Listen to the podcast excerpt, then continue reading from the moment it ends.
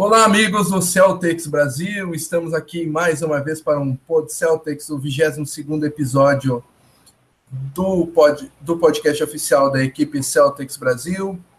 Estou aqui é, com um convidado especial, um amigo pessoal, grande fã de NBA e, de, e um dos maiores torcedores do Indiana Pacers que eu conheço e que está nesse Brasilzão todo aí. Seja bem-vindo, Arthur Foscarini, meu amigo Arthur. Pá. Tudo bem contigo? Pá, tudo certo, Fábio. Valeu. É, obrigado pela, pelo, convite. É, prazer participar.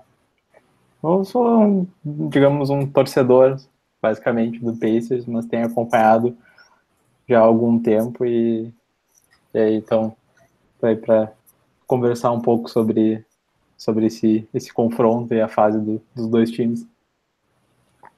Duvido que alguém como tu tenha uma camiseta do Jermaine O'Neal dos anos 2000. Né, Arthur? Conta aí para nós essa, essa pequena historinha. Ah, sim, essa. É, na fase, na verdade, quando eu comecei a, a acompanhar um pouco mais o, o Pacers lá por 2003, 2004, o grande destaque do, do Pacers na época era o, era o Jermaine O'Neal. É, como o Reggie Miller já estava em, em, fase final de carreira, Jermaine O'Neal era, era o destaque, era All-Star, era candidato a MVP. É, então, até a história da, dessa camisa que eu tenho do, do Jermaine O'Neal foi é, uma vez que meu irmão foi para os Estados Unidos a trabalho, e aí eu pedi para ele, caso ele pudesse, comprar a camisa lá para mim. Uh, só que ele, na verdade, ele não, ele não iria. Na verdade, ele foi para a costa oeste dos Estados Unidos, então ele acabou não encontrando a camisa lá.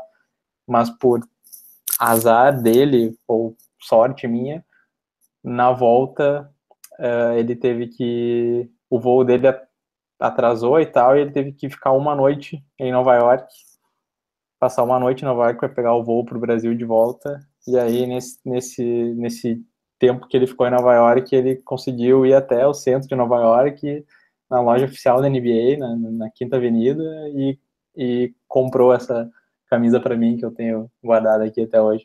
Então, foi, foi uma surpresa legal, assim. Pô, sensacional, Arthur.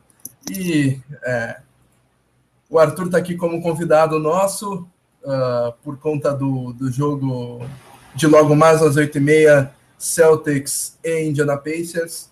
Então, seja bem-vindo aí. E já me traz aí o teu destaque inicial para hoje. O que, que tem para destacar para iniciar nosso programa?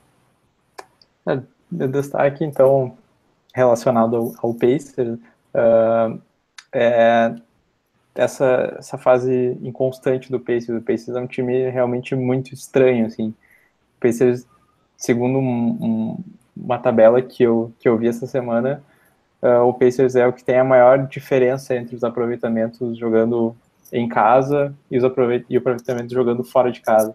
Então, o Pacers tem, digamos, se não me engano, são 72% de aproveitamento jogando em casa e apenas 20 e poucos, uh, 22% fora de casa. Então, é, é a maior diferença na NBA e é, é uma das respostas pela qual o, o time tem passado por um momento tão inconstante né, nessa temporada. Pois é, Arthur. Uh, o meu destaque inicial vai para uh, a classificação garantida do Celtics para os playoffs, com a derrota do Detroit Pistons ontem uh, para o para o Brooklyn Nets. Uh, então o Celtics acabou, por tabela, se garantindo na, é, nos playoffs da Conferência Leste, já que o nono colocado não alcança mais o Celtics. Então, é, já estamos classificados, ou melhor, estamos, hoje eu não vou poder usar o, o, a primeira pessoa do, do, plural, já que temos um convidado Indiana Pacers, é, torcedor Indiana Pacers, mas o, o Pacers deverá estar lá também, e quem sabe um confrontozinho entre Celtics e Pacers lá na frente. Uh, hoje, infelizmente, estamos bastante desfalcados uh, dos nossos é, comentaristas tradicionais do, do, do, do Pod Celtics, Rômulo, Renan, Bruno, todos é, dois no departamento médico e um com compromisso de última hora. Então vamos tocar o barco aqui com o Arthur, que vai, o papo vai ser bem legal e por conta disso peço bastante a, a colaboração e a interação com vocês. Já já tem o Matheus Lança Silva e o Ross Bar Barclay participando do bate-papo ao vivo do, no YouTube. E quem quiser ó, deixar essa mensagem ali que a gente vai ler durante o programa. Uh, falando sobre as últimas partidas do Celtics é, na, na, na, na, tabela, uh, começar pelo confronto do Celtics em casa contra o Minnesota Timberwolves, uma vitória por 117 a 104. Uh, um confronto que se desenhou uh, di, difícil durante a partida, mas é, uh, principalmente no, no, no, é, no, primeiro tempo, onde a equipe do Minnesota Timberwolves é, levou, levou para o vestiário uma vantagem de dois pontos, mas principalmente no terceiro quarto, onde o Celtics é, teve uma vitória parcial de 10 pontos por 27 a 17. E no último quarto, a equipe do Celtics conseguiu é, segurar, assegurar a vitória e é, teve boa atuação. Uh, vimos a, a, primeira excelente atuação de uh, Al Horford nessa sequência, com 20 pontos, 9 assistências e 8 rebotes, beirando um, tri, um triplo-duplo. Uh, Isaiah Thomas, que ficaria de fora dos dois jogos seguintes por causa de uma é, lesão no joelho, fez 27 pontos no jogo, apesar de bem marcado pelo Ricky Rubio, que vem se mostrando um, é, uma evolução defensiva sensacional é, junto do, do, técnico do Timberwolves. Uh, Carl Anthony Towns também teve uma partida é, muito boa, 17 pontos, 14 rebotes. Gorg Dieng com 9 rebotes, 8, é, 8 pontos. Uh, partida foi boa para o Celtics, uma boa vitória em casa, apesar do, do aperto no primeiro tempo. Uh, queria saber de ti um pouco, é, Arthur. Uh, o Pacers jogou recentemente contra o Timberwolves, é uma equipe em ascensão, uh, tem uma dupla de garrafão sensacional em Dieng Towns, Andrew Wiggins, que é um projeto de lá atrás já, já chamavam de futuro LeBron James, uh, o Rick Rubio evoluindo cada vez mais. Uh, que, que tu acha desse time do Minnesota, Arthur? Tu que é o tu, torcedor do Pacers que enfrentou o Timberwolves recentemente, que tem para falar dessa equipe? É, eu acho uma equipe com um belo futuro, assim, sendo mantidas as peças. Uh, Carl Anthony Towns é ele acho que ele já é uma realidade na NBA, apesar de ser, acredito que seja o segundo ano dele. Uh, ele já tem sido uma realidade, tem jogado muito. Uh, Andrew Wiggins também, pelo que eu vejo, tem, tem jogado muito bem também e, e, e acho que ele tem capacidade de, de se desenvolver ainda. Uh, bom, tem o Zach Lavine, que não está machucado agora, uh, que que acho que tem capacidade de, de se desenvolver também. E, e uma coisa boa que eles têm é o, acho que o, o Tom Thibodeau, uh, que é o treinador e, e general manager, uh, ele traz, trouxe pelo menos essa cultura de, de defesa que ele tinha no, no Chicago Bulls, e acho que isso tem muito a trazer de benefício para a equipe do, do Minnesota. Uh, partir dessa cultura de, de defesa e com todos os talentos que, que o Minnesota possui hoje, acho que ele, eles têm alguns anos ainda de um futuro bem, bem promissor, assim. Um time que pode crescer e pode, pode chegar mais longe uh, com, com algumas, talvez algumas contratações nos próximos anos, free agents, alguma coisa. Uh, acho que tem, tem, um, tem um belo futuro pela frente. Boa Tom Thibodeau, que também já foi guru defensivo do, do Celtics, campeão em 2008, naquela geração lá com Garnett, com Paul Pierce, Ray Allen, Rajon Rondo. Então, já é bastante conhecido e especialista em, em desenvolver boas defesas. Uh, no jogo seguinte, o Celtics é, teve um percalço ali contra o Nets, jogando fora de casa. É, sem o, o seu principal jogador, Isaiah Thomas, e acabou ganhando por apenas três pontos num jogo que eu pensei que ia acontecer o que, que a gente temia, mas uh, grande atuação do Jay Crowder, 24 pontos, 12 rebotes. É, e boa defesa no final do jogo.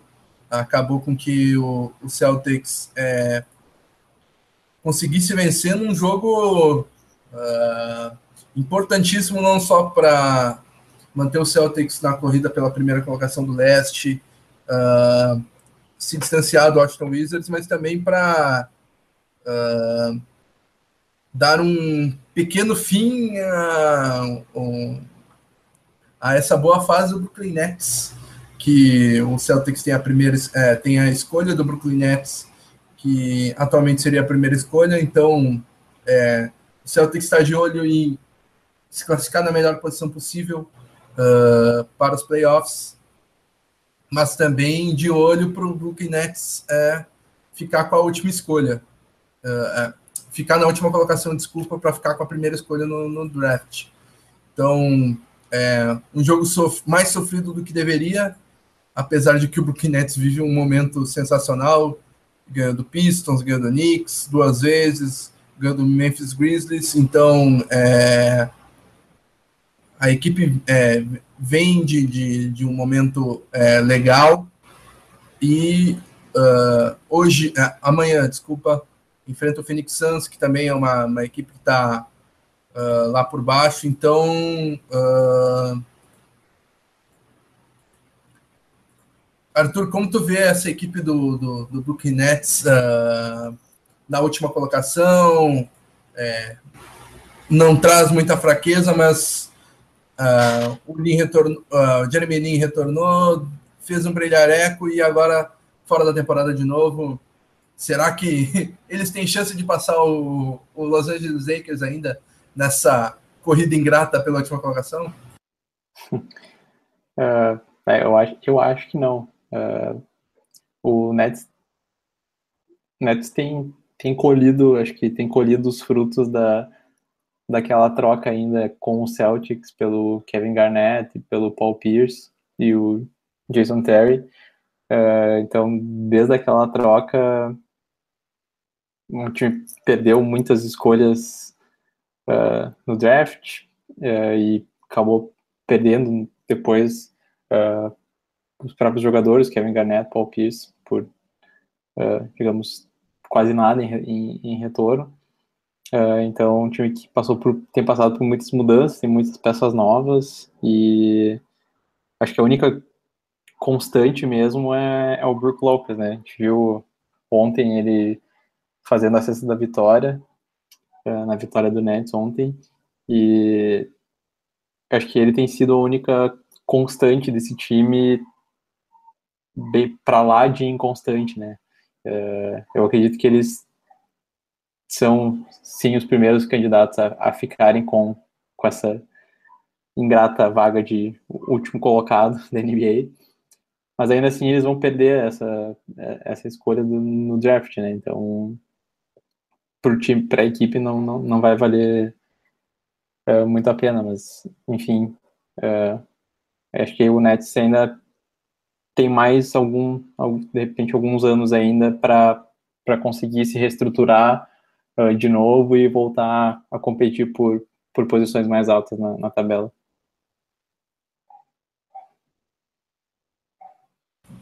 Boa.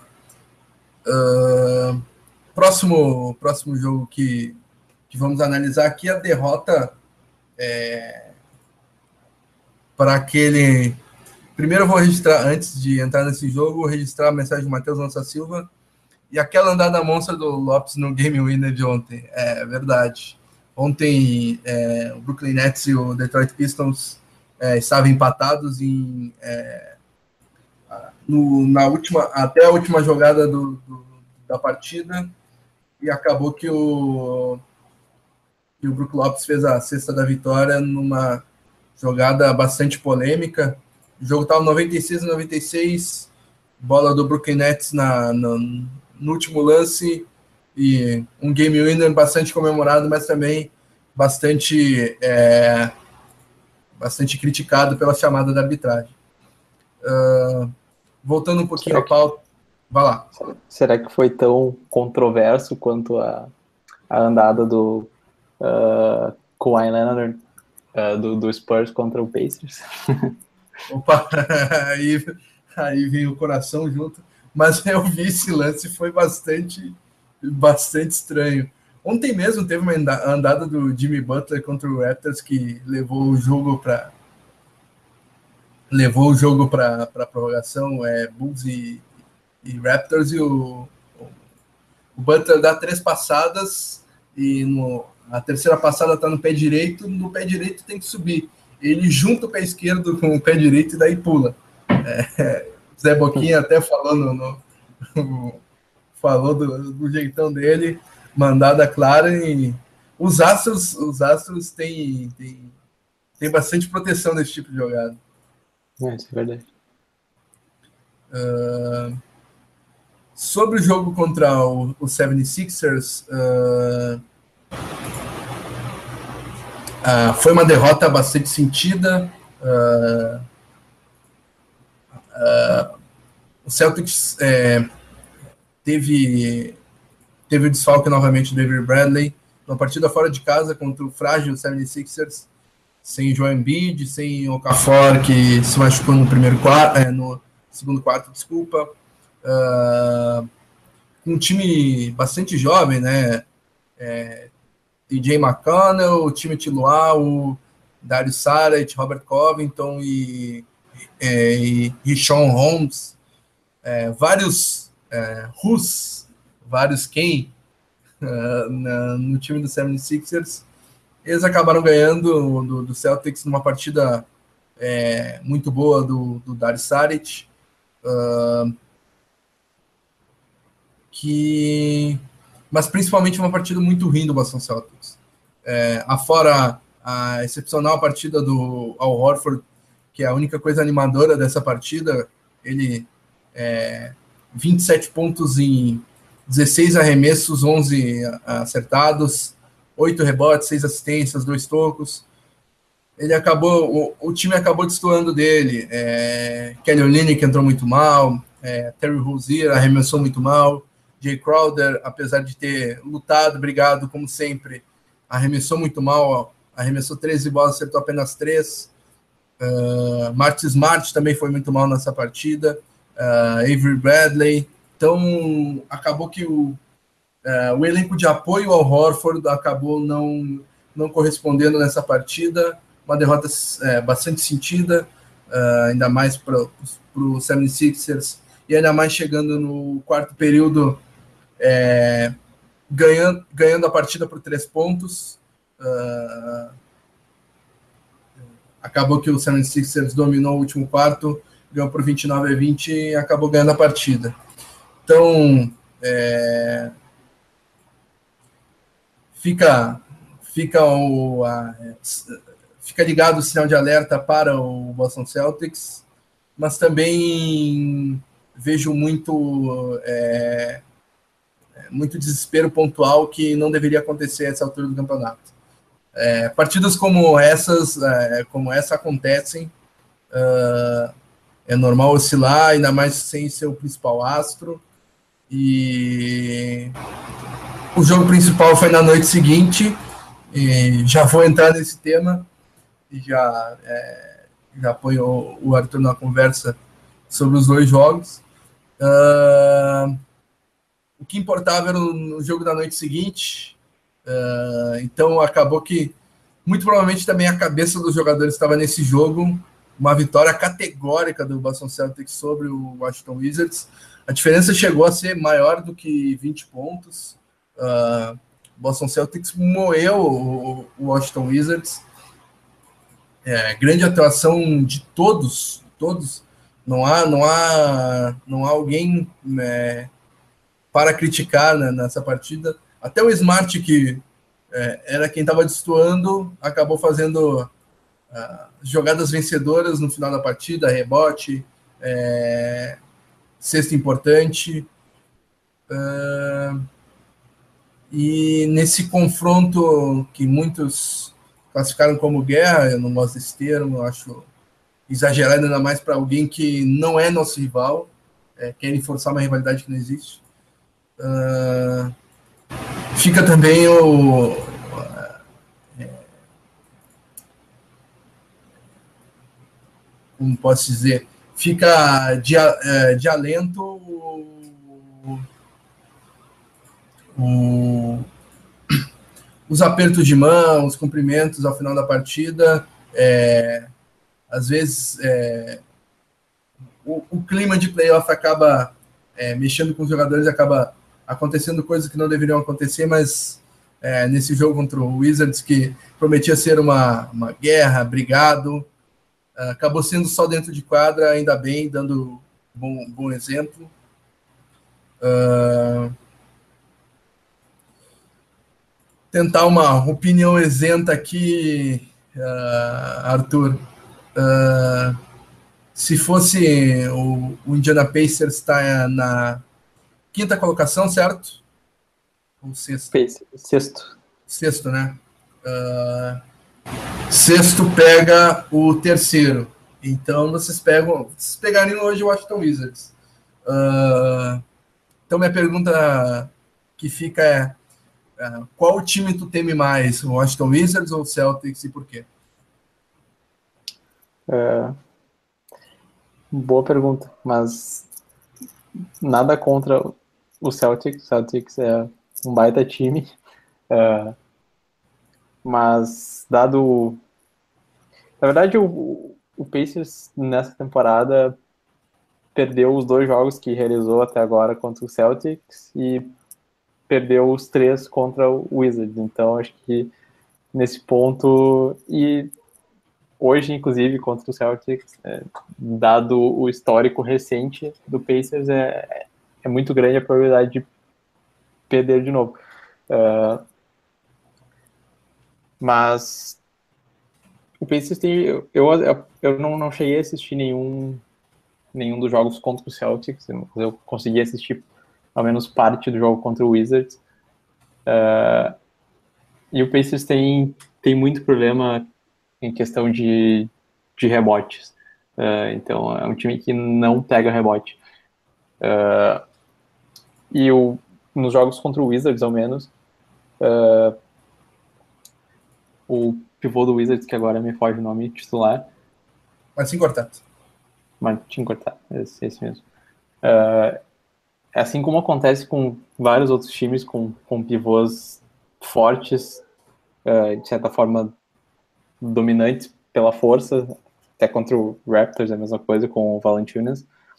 Uh, o Pacers tende a perder muito o jogo de rebotes. Uh, e o Pacers, e além disso, o Pacers tem um problema de marcar uh, armadores rápidos. Ou seja, esse é um, digamos, esse é um problema que se equivale tanto no Wizards com o John Wall quanto no, no Celtics com o Isaiah Thomas. Uh, então eu acho que qualquer um dos dois que, que, que vierem nesse momento certamente o Pacers teria que se superar muito do que além do que vem jogando agora para conseguir uh, tentar se equivaler uh, numa, numa série de playoffs. Então acho que seria igualmente difícil os, os dois adversários. Os dois, os dois possuem uh, características que, que são favoráveis contra, contra o time do Pacers. Boa análise. E, e, o Cavaleiros? Tem mais medo que os outros dois ou não? Cavaliers, eu, eu, eu vou dizer que eu gosto de que o Pacers gostaria, assim, de, de, de pegar o Cavaliers, porque uh, eu sei que, que o Paul George ele entraria com não que ele não entrasse nas outras séries, mas eu sei que contra o LeBron James, por ser, por ser o LeBron James, ele Paul George entraria com sangue no olho e como, tem, como ele tem feito nos jogos nessa temporada, ele, ele na maioria dos jogos ele tem escolhido uh, marcar o principal jogador uh, do time adversário, como foi no caso contra nas duas partidas contra o Houston Rockets, que ele marcou o James Harden e o James Harden foi muito pouco efetivo nas duas partidas, tanto é que o Pacers conseguiu vencer as duas partidas contra o Rockets nessa temporada. Uh, então eu acredito que o Paul George entraria com, com aquele sangue no olho, com aquela energia que, que o time precisa, que tem faltado, principalmente nos jogos fora de casa nessa temporada. Uh, eu acredito que o Paul George faria, talvez faria com que o time uh, entrasse ainda mais com aquele sangue no olho de, de, de, jogar contra o LeBron James, de poder marcar ele e fazer esse confronto uh, contra o LeBron James. Então, acho que seria, seria um confronto legal assim, de, de se assistir. Boa. Vou registrar aqui uh, a participação do pessoal aqui e já convido vocês a votarem no melhor e pior da semana, já para registrar voto, os votos de vocês logo que eu, que eu registrar isso. Sérgio Soares comenta, comenta muito bem. Celtics uh, acertou cerca de 23% dos tiros de três contra o Philadelphia, contra o Philadelphia 76ers. Foi de doer os olhos. Na real, não foi nem 23%, né? Foi 20%. 6 de 29. Uh, uh, isso. Uh, Rosier, Crowder, Bradley, Smart, ninguém acertou a pontaria para 13 é bem isso, Sérgio. Foi de doer os olhos e foi um dos motivos para que o, o Celtics tenha perdido a partida. Uh, acho que o Gustavo entrou. Tá aí, Gustavo? Saiu. uh, mas tá tentando entrar. Vamos ver. Enquanto isso, eu vou voltar aqui. O tudo, tudo sobre que é, fala aqui. É, cheguei, a internet está meio ruim. Que eu perdi? É, per, perdeu um pouquinho uh, do, do programa, perdeu a introdução. Fa estamos falando sobre jogos. Elias Neto, como vocês explicam essa diminuída de ritmo do Thomas sem aqueles últimos quartos fantásticos? Uh, vamos falar sobre isso em seguida. Uh, boa pergunta, Elias. Uh, Andrei Vitório é, manda boa noite. Uh, Eric Balboa fala que o Celtics tem que ir com tudo em cima do Griffin na pós-temporada. Concordo bastante. Tá ouvindo, Gustavo?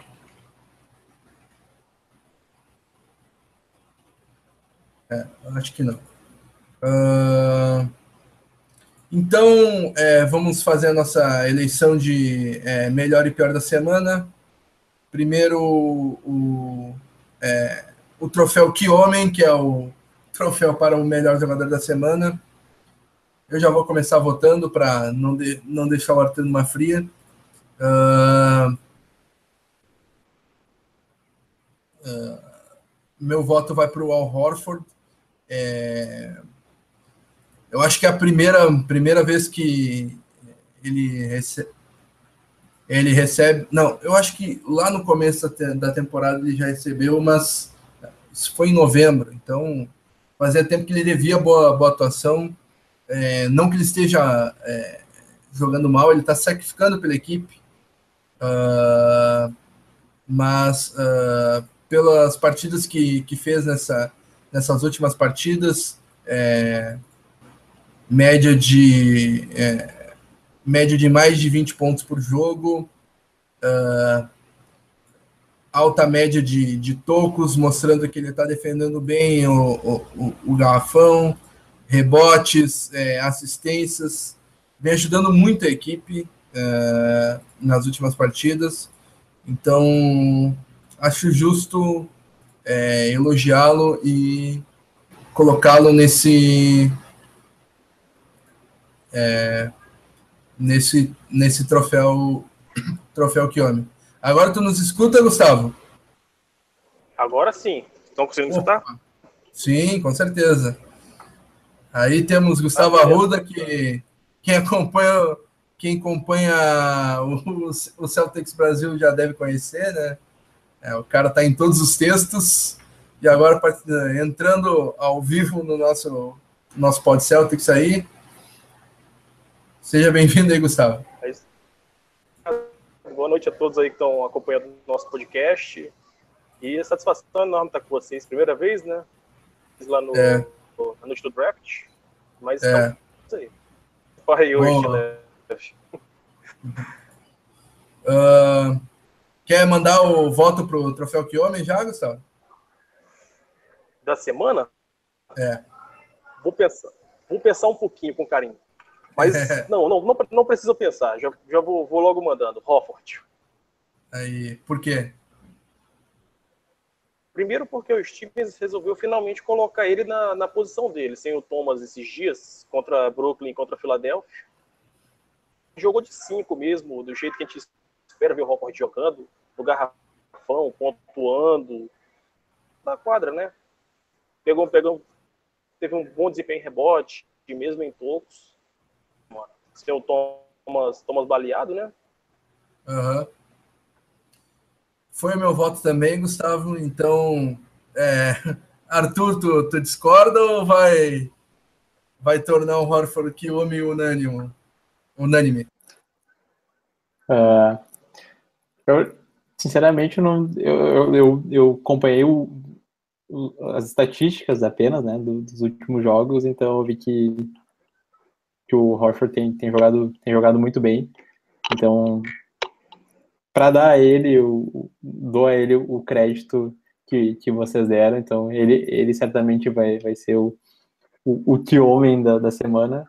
Só queria fazer um, como, né, tô aqui repre, representando o, digamos, representando o Pacers, uh, só fazer um, um, um, uma referência a, ao Paul George, né? Ele é o, ele é o cara do, do, do Pacers e na segunda-feira ele fez, uh, apesar de ter feito apenas 19 pontos, ele, ele fez a maioria dos pontos no, no segundo tempo e, e foi quem fez a, a sexta que, que, digamos, garantiu a vitória a, contra o Utah Jazz a, a 18 segundos do fim. Uh, então, só uma, uma pequena referência a ele da minha parte. A atuação de 39 pontos dele quarta passada ainda conta para essa semana também. É, eu tava pensando nela, então já, já, que, já que tá valendo, eu vou, vou incluir a atuação do 39 pontos contra o, contra o Charlotte Hornets na, na quarta passada, que foi, acho que se não me engano, a, a maior marca do Paul George na, na temporada. Boa, boa, Arthur. Uh, e agora o pior, uh, o prêmio de pior da semana, o troféu Lambisgoia. Uh, quer começar, Gustavo? Ô, Fábio. Fala. Ô, Fábio. Tem que ter a votação depois aí com a galera para mudar o nome do troféu. Por quê? Ele devia mudar para troféu Olinick. Já foi esse nome e a gente fez a votação para trocar. Devia ser o Olinick eterno. Vai votar nele essa semana? Mas, não, mas surpreendentemente eu não vou votar no, no, no Kelly. Meu voto. Meu voto essa semana vai para o, o Marcos Smart. Uh... O Smart. O Smart uh... essa semana foi e amassou o aro de maneiras absurdas em todos os jogos que a gente olhou com ele. Decisivo, na partida mesmo agora contra o Washington, com aquelas duas jogadas sensacionais no final, dele foi de uma coisa terrível. Dele e do Terry Rozier. Mas o Rozier, pelo menos contra o Philadelphia, ele fez um duplo-duplo, já tira ele um pouquinho, um pouquinho da reta. Acho injusto votar em Jerebico, Tyler Zeller, ou mesmo no Olinick. O Olinick até que fez umas partidas úteis semana. Então,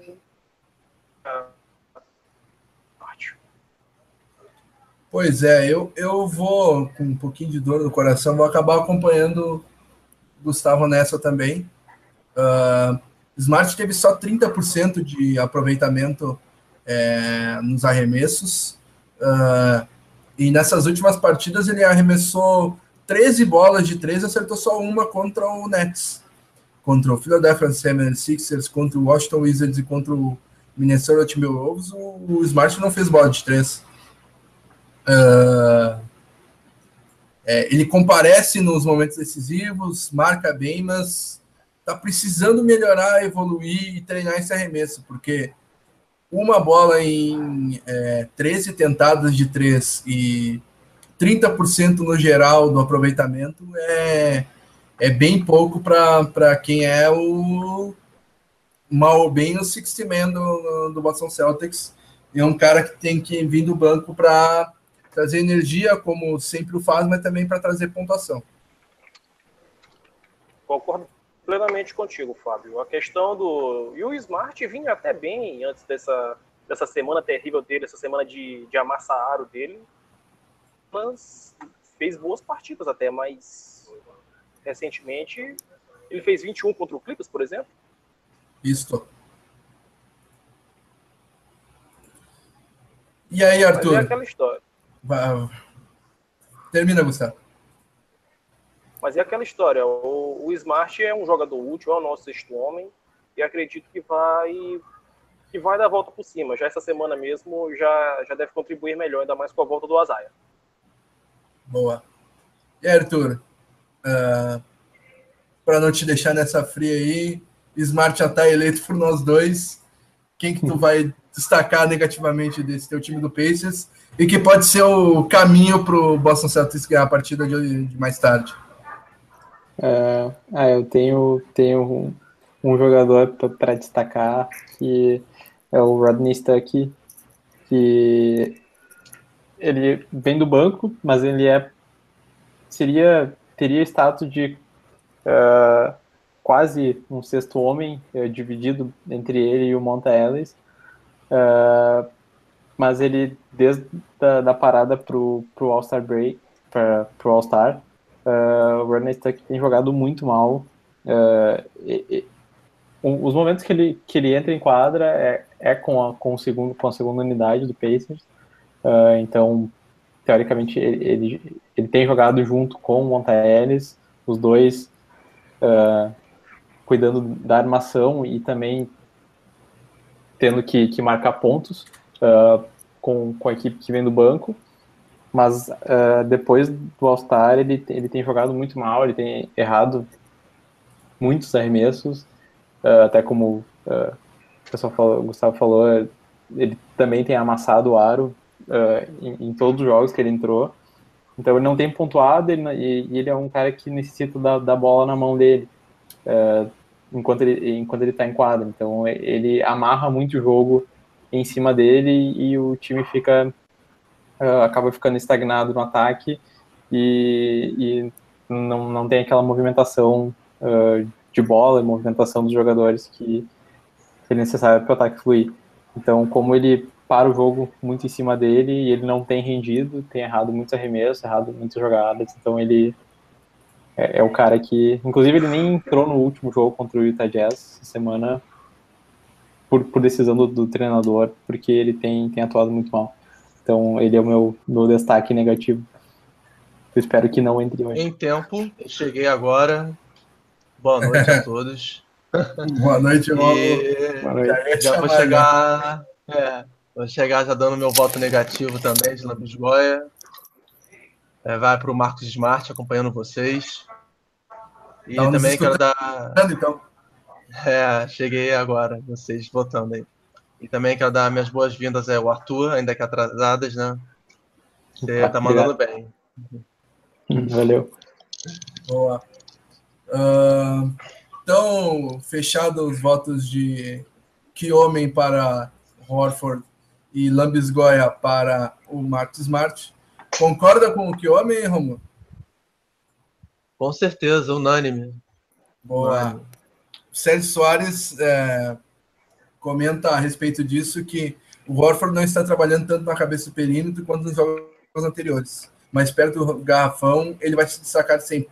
Mas vai faltar ao Isaac quando dobrarem nele. É... Faz bastante sentido essa observação e talvez seja por isso uh, a cada desempenho do, do Isaiah Thomas. Então vamos falar disso agora. Uh, após a derrota para o, para o 76ers, veio uma, um questionamento à mente do torcedor do Boston Celtics. O Celtics tem é, Thomas dependência? Já que tu chegou, vai chegar chegando, Romulo. Manda bala nesse, nesse tópico de um jogador que tu não gosta tanto. Então, quero ouvir para eu equilibrar as coisas depois. Thomas dependência, Romulo? Primeiro esse julgamento antecipado, né? De que eu não gosto. Né? Vamos lá. É, cara, então, é, ele é o nosso melhor jogador. Então, qualquer equipe sente a falta do seu principal jogador. Então, eu esperava essa queda de rendimento do time, mas não chego a chamar de dependência. O time caiu de nível, o que era esperado, mas ainda conseguiu destacar o Horford nesses jogos, o Crowder também subiu de produção. Mas é lógico que ia ter dificuldades. Mas não, não, não chego a chamar de dependência, acho que é um termo muito forte. Acho que a gente ainda não está nesse nível em relação ao, ao camisa 4. E tu, Gustavo? Quem que tu... Concordo com o Romulo. Acho, acho muito, muito pesado chamar de, de Thomas dependência, porque em outras referências ofensivas, o Bradley, o Crowder, o próprio Hofford mesmo, são boas referências ofensivas. Só que, inclusive, quando o Thomas esteve fora nesses últimos dois jogos contra o Brooklyn e contra o Philadelphia, o time foi envolvido mais no ataque. O, Hofford, por exemplo, tem jogo que ele arremessa cinco, seis bolas, já, já pegou, já teve mais, mais oportunidades de pontuar no garrafão, de ser envolvido no jogo mesmo. Às vezes eu sinto falta do Hofford fazendo esse tipo de jogada não acredito que, tipo, o Thomas é um jogador, é o nosso jogador mais importante, é um dos cestinhas da temporada, mas não digo assim, ah, que o Celtics seria, por exemplo, virar um Orlando Magic sem o seu Thomas. Isso eu discordo. A gente precisa do Thomas, principalmente nos playoffs agora. O Thomas vai ser ah, para chegar numa final de conferência leste, mas não acredito que tenha dependência não. É, eu, eu, também não acredito nessa de dependência. Acho o nosso elenco muito equilibrado e é, um, dos, um dos mais profundos da NBA, se não o mais profundo da NBA. Uh, mas o, o, Thomas faz bastante falta, principalmente no setor ofensivo, e isso a gente viu nos, nas duas partidas que ele não jogou, a dificuldade que o Celtics tem para é, fazer pontos. Sem, foram uh, uh, as duas, duas partidas que a gente não passou de 100 pontos, por exemplo, 98 e 99, respectivamente. Sendo que contra o Timberwolves fizemos 117, contra o Wizards 110. Então, é, em questão de pontuação é, no setor ofensivo, é, uh, o, o, o Thomas faz bastante falta. E mas também não, não vejo Thomas dependência, até porque a equipe do Celtics cresce defensivamente sem o Thomas. Uh, o Thomas não é o defensor terrível que foi quando surgiu no Kings e, e ele não é preguiçoso, não tenta, ele, ele se esforça na defesa. É, mas o, seu tamanho e envergadura são facilmente batidos, então é, mesmo ele se esforçando ao máximo, ele é só um defensor ok enquanto o Max Smart é, é um especialista e um dos melhores da liga nisso. Então, só aproveitando aqui a participação do nosso amigo, né? Já que a gente falou sobre a toma de dependência, queria saber se ele acha se existe George dependência em Indiana. É, é, exagero falar algo assim.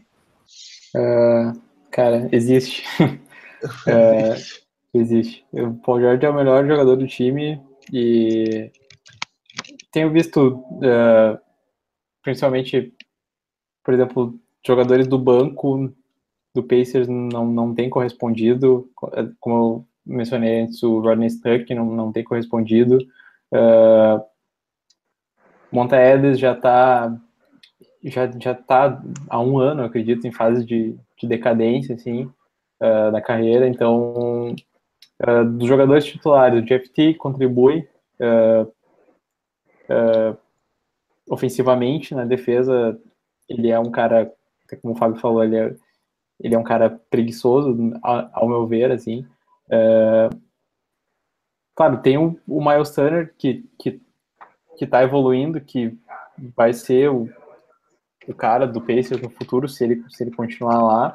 É, acho que ele tem muito a, a, a evoluir. Mas hoje, o, quando aperta, é, o Paul George, por exemplo, o Paul George está no banco, aperta o jogo, ele tem que voltar porque para tentar organizar. Mesmo que às vezes ele, ele jogue um pouco mal, mas é, é ele que, que, que, faz o time andar. Eu acredito que, que sim, o Pacers tem uma, uma George dependência hoje. Uh, teria que tá naquelas conversas de, de, de trocas, na, no período de, de, trocas ali no fim.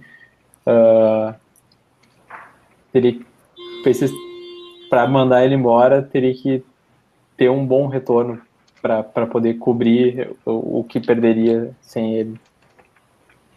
E foi o que o Larry Bird pediu, né? Exato. uh, registrar a participação do, do, dos amigos aqui. Uh, o Ross Barclay pergunta se o jogo é em casa. O Johan Nunes, é, que escreve sobre a alcunha de tudo sobre, é, respondeu que sim, uh, ajudando a gente ali. Vinícius Gaeski uh, falando da, da surpresa que é ver o Gustavo no podcast. Aí sim, hein? E... Agradeço a audiência, HS. Grande abraço. e o André Vitório fala que não acha que é, seja uma Thomas dependência, o Celtics joga muito em coletivo, qualquer jogador que desfalga faz o time cair muito. Temporada passada, Crowder, esse ano Bradley e Horford. Exatamente. Muito boa análise, André. Ô, Fábio. Manda. É, só para situar o amigo que perguntou da questão do, do jogo de hoje, próximos, o jogo de hoje, os próximos quatro serão em Boston. Sexta contra o Phoenix, domingo contra Miami, quarta-feira contra Milwaukee e a próxima sexta-feira contra o Orlando Magic. É, a gente tem mais 21 e jogos. Se reclamar, e se reclamar, a gente vai ter o mando de quadra até a, as finais do leste. Assim, Opa. É. Fiz conta errada aqui. A gente tem mais 11 jogos e 8 são em casa, né? Acho que é isso. São só umas três fora. Exatamente. Sim, sim. Um, evolução no desempenho de Al Horford. Hoje levou o nosso troféu que homem desde novembro sem ser citado nesta premiação. Uh, o que, que aconteceu com o dominicano? Começar por ti, Gustavo. A resposta é muito simples. Simplesmente o Horford agora está jogando de 5, de pivô. O Hofford, é como inclusive a gente debate, o Hofford está praticamente jogando na posição 4 a temporada toda. Ele está vindo de outro time, é uma experiência nova para ele jogar em Boston. E o Steve está tendo que jogar ele na posição 4. Às vezes muitos assim falam que ah, é porque não tem peça para a posição 5, aí fica lá com o Amir Johnson. Mas é importante que o Hofford jogue na tábua, jogue lá no garrafão, brigue por rebote, dê toco, pontue. Pô, bota a bola pro, pro Rofford lá para brigar lá no, no ataque, ele vai, briga, consegue um ponto, consegue uma falta. É importante jogar o Rofford lá. O Rofford fica lá só espaçando para arremessar de três às vezes. Aí ele vai, amassa o aro, todo mundo vai ficar puto com ele. Isso não é legal. O Rofford tem ido bem por causa disso. Verdade. É, eu também faço cor às palavras do Gustavo.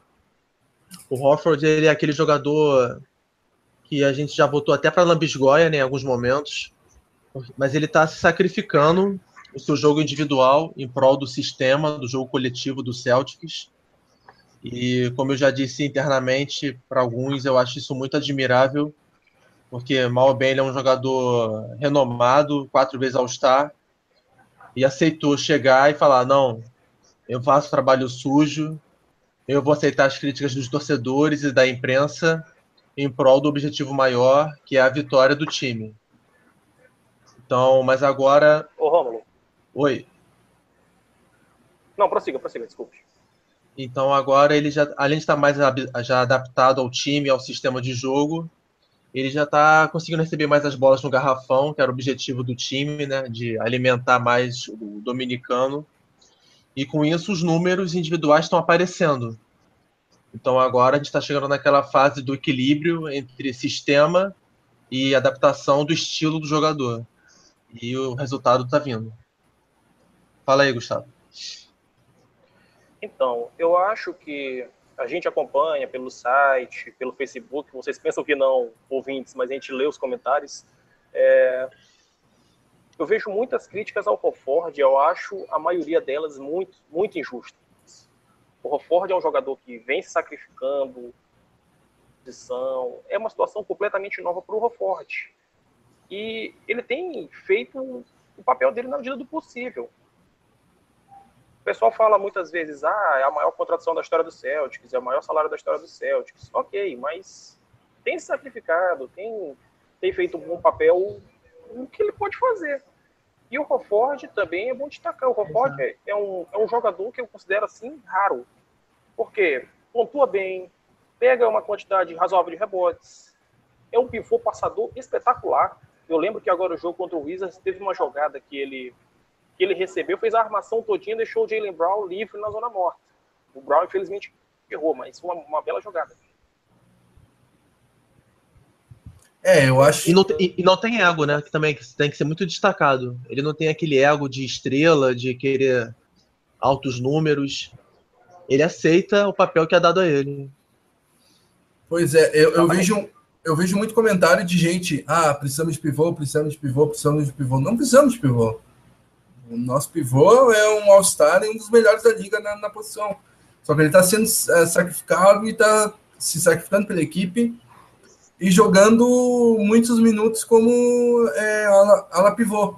Uh, quando ele está com o Amir Johnson em quadra, ele está jogando de ala pivô. Então, ele começa o jogo de ala pivô mas o Stevens mudou um negócio na rotação que eu gostei. O, o Horford sai com.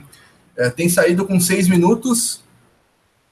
O Amir Johnson continua com o, o Olinik. E daí o Horford volta com o Olinik. E depois o Olinik sai e entra o, o, o Jalen Brown.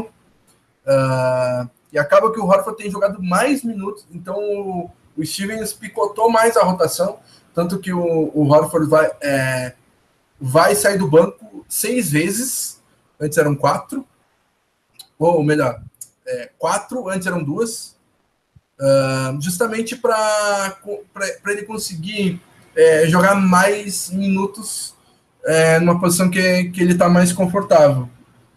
Então, essa mudança foi muito benéfica para o time e para é, as atuações do Horford. E quem pede pivô, é, é, eu sinto muito. O Celtics precisa de um ala pivô ou ala que. Uh, Espaço a quadra. Exatamente. Que. É, que consiga dividir a responsabilidade com, com Isaiah Thomas. Uh, e meus favoritos são Blake Griffin, é, principalmente Blake Griffin. Eu acho que seria disparadamente o melhor encaixe. Uh, mas também vejo com bons olhos é, um Gordon Hayward, uh, Sepp, por exemplo, próprio Paul George, Sim. o Arthur vai me bater agora, mas seria um ótimo encaixe. Deixa ele, deixa, deixa ele quieto. uh, mas o. Fala. Só completando essa questão do, do Hofford e da carência de posição, precisamos de, de um ala ou de um ala pivô. O, o Crowder já demonstrou várias vezes irritação com aplausos ao Kevin Durant, ao Gordon Hayward, mas eu acho que a chegada de um ala, por exemplo, a chegada do Hayward mesmo, ou do Paul George, é, não significa exatamente a saída do Jay Crowder. Muito pelo contrário. Crowder é um jogador muito útil, muito raçudo. Eu, particularmente, gosto muito. E ele pode até ser deslocado para a posição 4, né, de repente, um pouco de conversa, um pouco de, de aprendizado. Não significa que o Crowder vai sair. Uh, então, é, falamos sobre a toma de dependência, sobre a evolução do Al Horford. Então, agora vamos falar sobre a luta pelos playoffs do leste. Uh, temos a luta pela ponta, uh, que, em que temos é, Cleveland Cavaliers com 46 vitórias, Celtics 45 vitórias, Wizards com 42 e Raptors com 41. O uh, que, que vocês acham dessa luta uh, pelos playoffs? Uh, e qual vocês acham que vai ser o posicionamento ao final da temporada?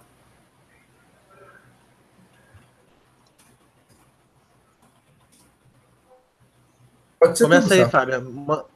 Eu? Ah, beleza, então. Começa aí, Gustavo. Pode mandar bala aí. Tá, eu, eu vou então. Eu acho que o, o, o Cleveland Cavaliers tem. Ah, quer ficar por último porque tu fez um. Eu ia citar agora, daí eu lembrei. Ah, não, é. O artigo foi tu que fez, né, ah, Então. É, um bom artigo escrito lá no Celtics Brasil pelo Romulo Portugal uh, fala sobre isso. Uh, o Cleveland Cavaliers tem uma, uma tabela bem difícil, bem dura, e o é, e o, e o Tailu, o, o técnico do Cavaliers, tem, tem demonstrado que quer é, ter força máxima nos playoffs e não, e não se importa tanto assim com a colocação do Cavaliers ao final da temporada.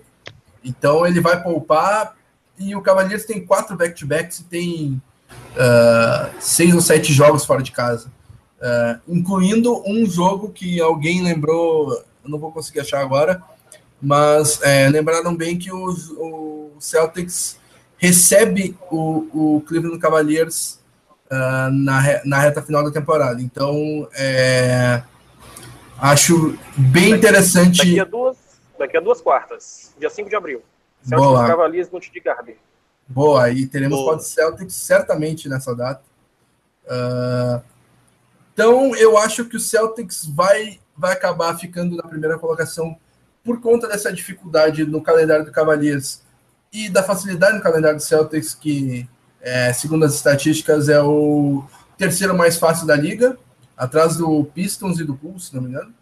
Uh, e o Wizards deve manter a terceira colocação e o Raptors em quarto.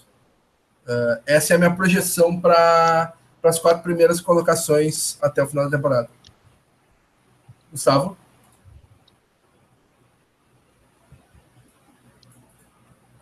eu tenho fé de que o Celtics pode ficar em primeiro por essa questão. Eu também escrevi um, um texto no site sobre os trunfos que o Celtics tem para brigar por esse primeiro lugar do leste nessa reta final. Acho que o principal deles são jogos em casa e contra muitas equipes mais fracas. O Cavaliers, por exemplo, ainda vai pegar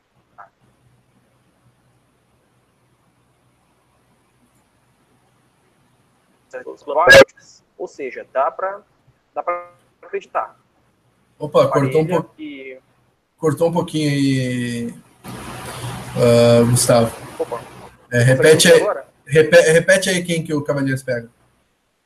Bom, o Cavaliers pega o Atlanta Hawks duas vezes. Vai a, vai a San Antonio enfrentar o Spurs. Pega o Washington Wizards. Isso, esse jogo é em Cleveland. E enfrenta o Celtics. É como, é como o Vinícius. Vai lá. Opa, é como o Gaieski falou nos comentários aqui do bate-papo, inclusive é contra o Cavaliers, concordo. O, jogo-chave para o Celtics ter alguma chance de passar o Cavaliers é o jogo contra o Cavaliers. É confronto direto, é a chance de botar, de botar a pressão de vez na costa do, do, do, do Cleveland. Agora, quantas posições abaixo, acredito que não deve mudar o Washington em terceiro, o, o Toronto em quarto, Hawks deve ficar em quinto, Indiana em sexto. Agora essa briga pelo sétimo, oitavo lugar ainda tá boa. eu acho que fica, ficam as vagas para Bucks e, e Detroit. Boa. Uh, só, só lembrar que os últimos cinco jogos do Cavaliers são contra Celtics, fora, Atlanta duas vezes, uma em casa, uma fora, Miami Heat fora, Miami Heat que vive um excelente momento, e o Toronto Raptors em casa. Então, cinco últimos confrontos de arrepiar. Uh... Isso aí. Rômulo? É, agora, deixa eu dar meus pitacos aqui também. Eu estou olhando aqui os calendários do Toronto e do Washington, porque eu acho que muito provavelmente vai acontecer uma inversão de posição entre o time da capital e o time canadense. O Wizards perdeu quatro dos últimos cinco jogos e só vai ter quatro jogos em casa dos últimos doze. Então, ou seja, vive uma, uma, uma fase e tem um calendário hostil até o final da temporada regular, sendo que dentre esses jogos fora de casa estão Cavaliers, estão Warriors, estão Clippers e estão Jazz. Então eu vejo o Wizards caindo para a quarta, quarta colocação e o Toronto subindo para a terceira. Entre o Celtics e o Cavaliers, é, eu acho que a gente pode até surpreender e conquistar essa primeira posição, mas me preocupa é o preço que a gente vai pagar por isso. Porque o Cavaliers vai perder essa primeira posição se ele poupar os jogadores. E ele poupando significa que eles vão chegar mais inteiros aos playoffs do que a gente. Então, se a gente precisar poupar ou diminuir a carga de minutos dos jogadores e ficar em segundo, eu não vejo nenhum problema nisso. Meu pensamento já está lá na frente na pós-temporada. Eu concordo com isso que tu falou, Romulo, só que um adendo. É, o maior desgaste dos jogadores é a viagem, e a gente não vai viajar. Então eu acho que dá. É, isso conta muito a favor do Celtics nesse final de temporada. Mas só um adendinho. Não, concordo, bem lembrado, bem lembrado. E quanto às últimas vagas do leste, eu acho que elas vão ficar com Indiana, que deve ficar em sexto, em sexto lugar mesmo. Sétimo colocado, eu coloco o Heat, e eu acho que o oitavo vai ser o Detroit Pistons. Eu vou tirar o Bucks. Boa. É, eu, vocês deram uma pequena atropelada, eu ia chamar especialmente é, esse assunto depois, mas que bom que vocês tocaram no assunto e já vamos chamar o Arthur. Ficou um pouquinho de canto ali, mas agora a luta pelas últimas vagas traz o Hawks com 37 vitórias, Pacers com 36, Uh, Bucks com 34, Pistons com 34, Heat com 34, Bulls com 33 e Hornets, na minha opinião, virtualmente fora com 31. Briga boa, né, né Arthur? Uh, o, o, o a uma vitória do Hawks, o Bucks, Pistons e Heat com o mesmo número de vitórias, Bucks com um jogo a menos, Bulls uma vitória atrás, tudo embolado ali, né, Arthur? É, pois é, bem, bem embolada essa, essa disputa, uh, mas eu, eu acredito que o Bulls não, não consiga chegar depois da, da perda do, do N-Wade. Uh, acredito que eles não, não tenham mais tanta força para chegar. Uh, bom, falando a partir do, da quinta posição ali, eu acredito que o Hawks se mantém em quinto. Acredito que o Pacers consiga se classificar com essa sexta posição. Uh, e aí, para sétimo e oitavo, estou apostando no, no Bucks em sétimo e no Miami em oitavo. Acho que o Bucks, pelo que eu vi uh, nesses últimos jogos que eu tenho acompanhado, para uh, pelo menos o resultado, assim, para tentar dar, uma, dar uma, uma secada no Bucks. Uh, eles ganharam, acabaram de ganhar do, do Clippers em Los Angeles no, no fim de semana.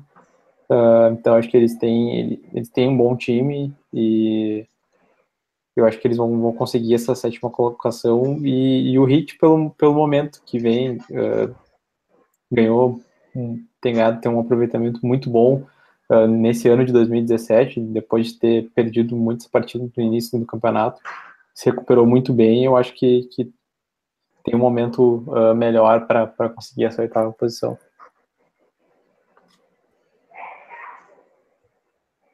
Então, fazer um 10 minutinhos restantes de pré-jogo, uh, falar do momento do Celtics, elenco saudável e completo. A gente já falou bastante a esse respeito, uh, mas é bom frisar que, é,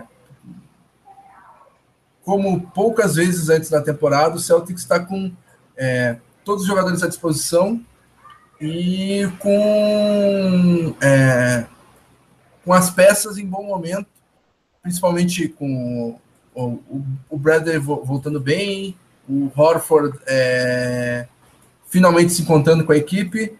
É, Romulo, o que, que tu acha desse momento do Celtics aí? É, é, além do time estar tá saudável, finalmente, né, depois de meses, é, nossas duas maiores fraquezas estão sendo corrigidas aos poucos, que era a defesa, que inexplicavelmente caiu de rendimento no começo da temporada, e os rebotes, que ainda são uma fraqueza, mas sabe-se lá por quê. É, a gente vai chegar nesses assuntos nos próximos programas. É, os rebotes também, o time mostrou uma evolução nesse quesito. E está até na primeira metade, né? Entre os primeiros 15 da liga agora do, da parada do, do All-Star Game para cá. Então o Celtic está saudável, está com uma defesa melhor e está pegando mais rebotes. Então eu diria, resumindo, que a gente já está na ponta dos cascos para entrar com tudo nos playoffs e conseguir uma vida longa na pós-temporada. Gustavo? É, olha, eu estou muito satisfeito com o bom momento do Celtics agora. Me preocupou um pouquinho o desempenho lá nos jogos do Oeste. Eu esperava, sinceramente, que o Boston fosse voltar para casa com mais vitória do que derrota. Infelizmente, teve aquele tropeço, os dois tropeços contra o Phoenix e contra o Clippers. Mas é muito, como o Romulo frisou, é muito bom ver o Bradley de volta. É o nosso, é o nosso reforço, entre aspas, da trade deadline. O Ford aparentemente está se encaixando Thomas, mesmo com essa lesãozinha no joelho que ele teve, continua sendo o Thomas pontuador, que entrega pelo menos 20 pontos por jogo. A segunda unidade, apesar de, por exemplo, nomes como Smart, Rosier, Jeremico, Olenik serem muito 8 ou 80, também tem feito um papel razoável. E eu acho que, que Boston chega forte sim para os playoffs. Dá para dá para sonhar com um bom embate contra o, contra o Cavaliers, contra o Toronto, contra o Washington, contra quem quer que que seja. Boa. E o momento do Pacers, Arthur? Uh, eu, estudando para o pro programa, achei extremamente curioso o, o desempenho do, do, do, Pacers no, após o All-Star Break. São 13 partidas e é um calendário bizarramente simétrico. Vitória, derrota, vitória, derrota, vitória, derrota, vitória, derrota, vitória, derrota, vitória, derrota, vitória exatamente assim é o calendário do Indiana Pacers é, após o All-Star Break. E como a última partida foi vitória, é, podemos estar Olha confiantes. É, podemos, podemos estar. podemos estar. Não deixando a gente sonhar. É, podemos sonhar com a vitória de hoje, Arthur? Ah, sonhar, com certeza, né? É... Mas, né, eu como torcedor vou, vou esperar que, que o Pacers, como tá chegando perto dos playoffs, vou esperar que o Pacers mude, né? E traga para esse jogo de hoje, é, assim como para os demais jogos, principalmente fora de casa, a energia com que com que joga os jogos em casa. Até eu comentei no, no início do programa uh, meu destaque era a diferença de aproveitamento do Pacers é, entre os jogos em casa e os jogos fora. É a maior diferença de aproveitamento na NBA. Ou seja, tem um aproveitamento muito bom em casa, mas muito ruim fora. Uh, e, e, é basicamente isso que, que, que tá, tem mostrado a tabela. Essa série de vitória derrota uh, é basicamente uh, mostra isso. São basicamente vitórias em casa e derrotas fora. Até não, não sei se é exatamente isso, mas acredito que seja bem parecido com isso. Uh, é, é bem Pacers, parecido mesmo. O Pacers. Pode, Pode falar. falar. Termina aí. Termina aí. Uh, não, só, só para completar que, uh, que é isso que eu, que eu espero que, que o Pacers traga para esse jogo de hoje, para os próximos jogos, principalmente fora de casa, a energia e, e a eficiência com, com que joga em casa, mas trazendo para esses jogos uh, fora para pelo menos competir com os adversários fora. Né?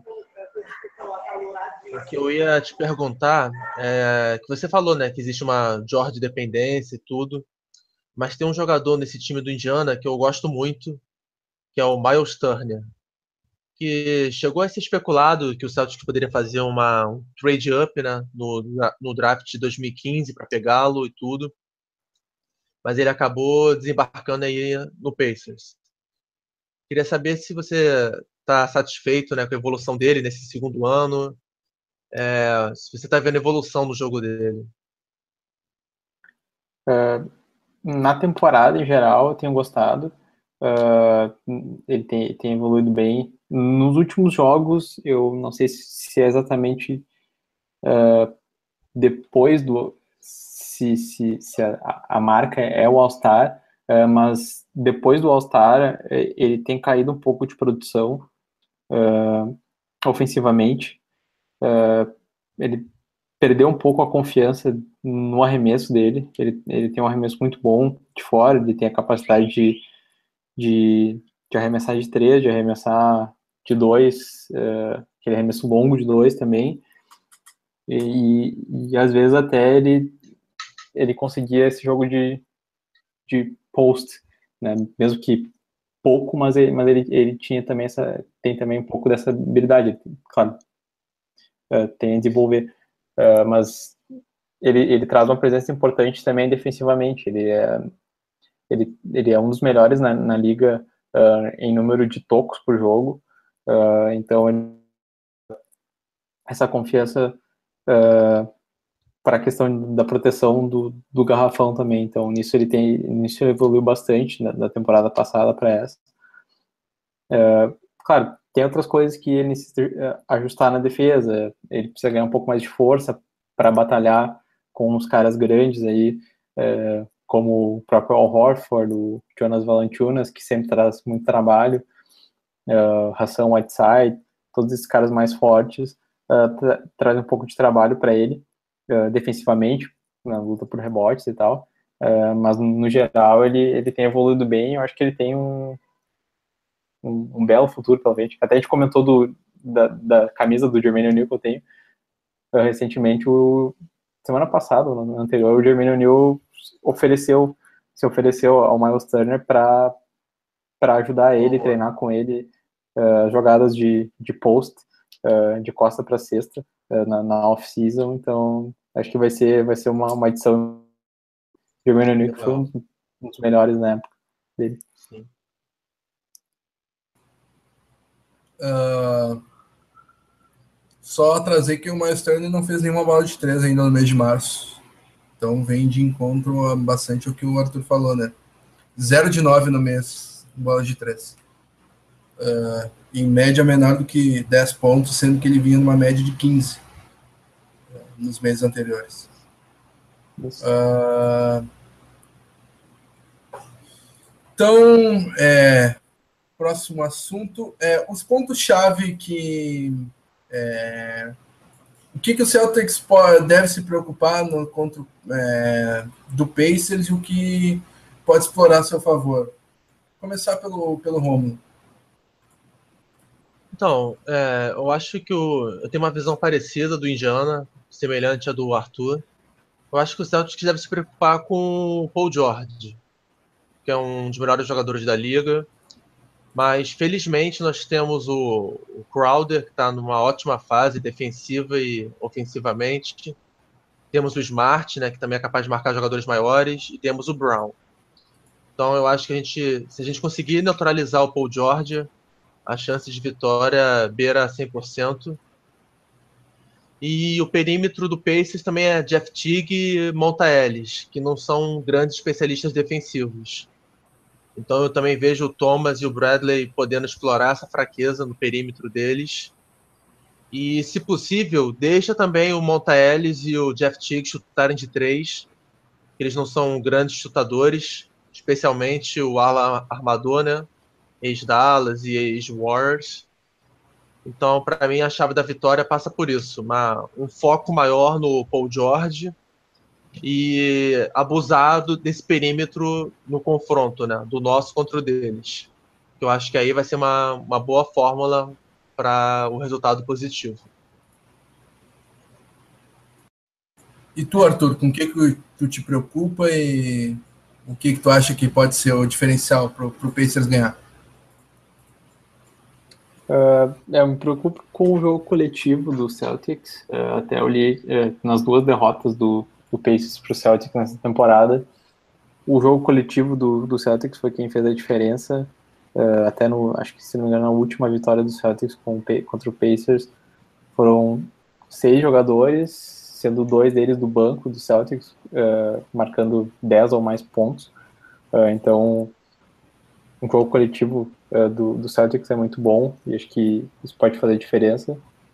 Além, claro, do Isaiah Thomas, que vive um momento muito bom uh, uma temporada muito boa. Uh, em relação ao Pacers, é, é o que o, que o Romo falou, né? É o, o Paul George, primeiramente o Paul George precisa jogar bem para o Pacers ter alguma chance e as peças têm que funcionar. O Pacers tem que tentar jogar mais coletivamente, com jogadores se movimentando mais, a bola se, se mexendo.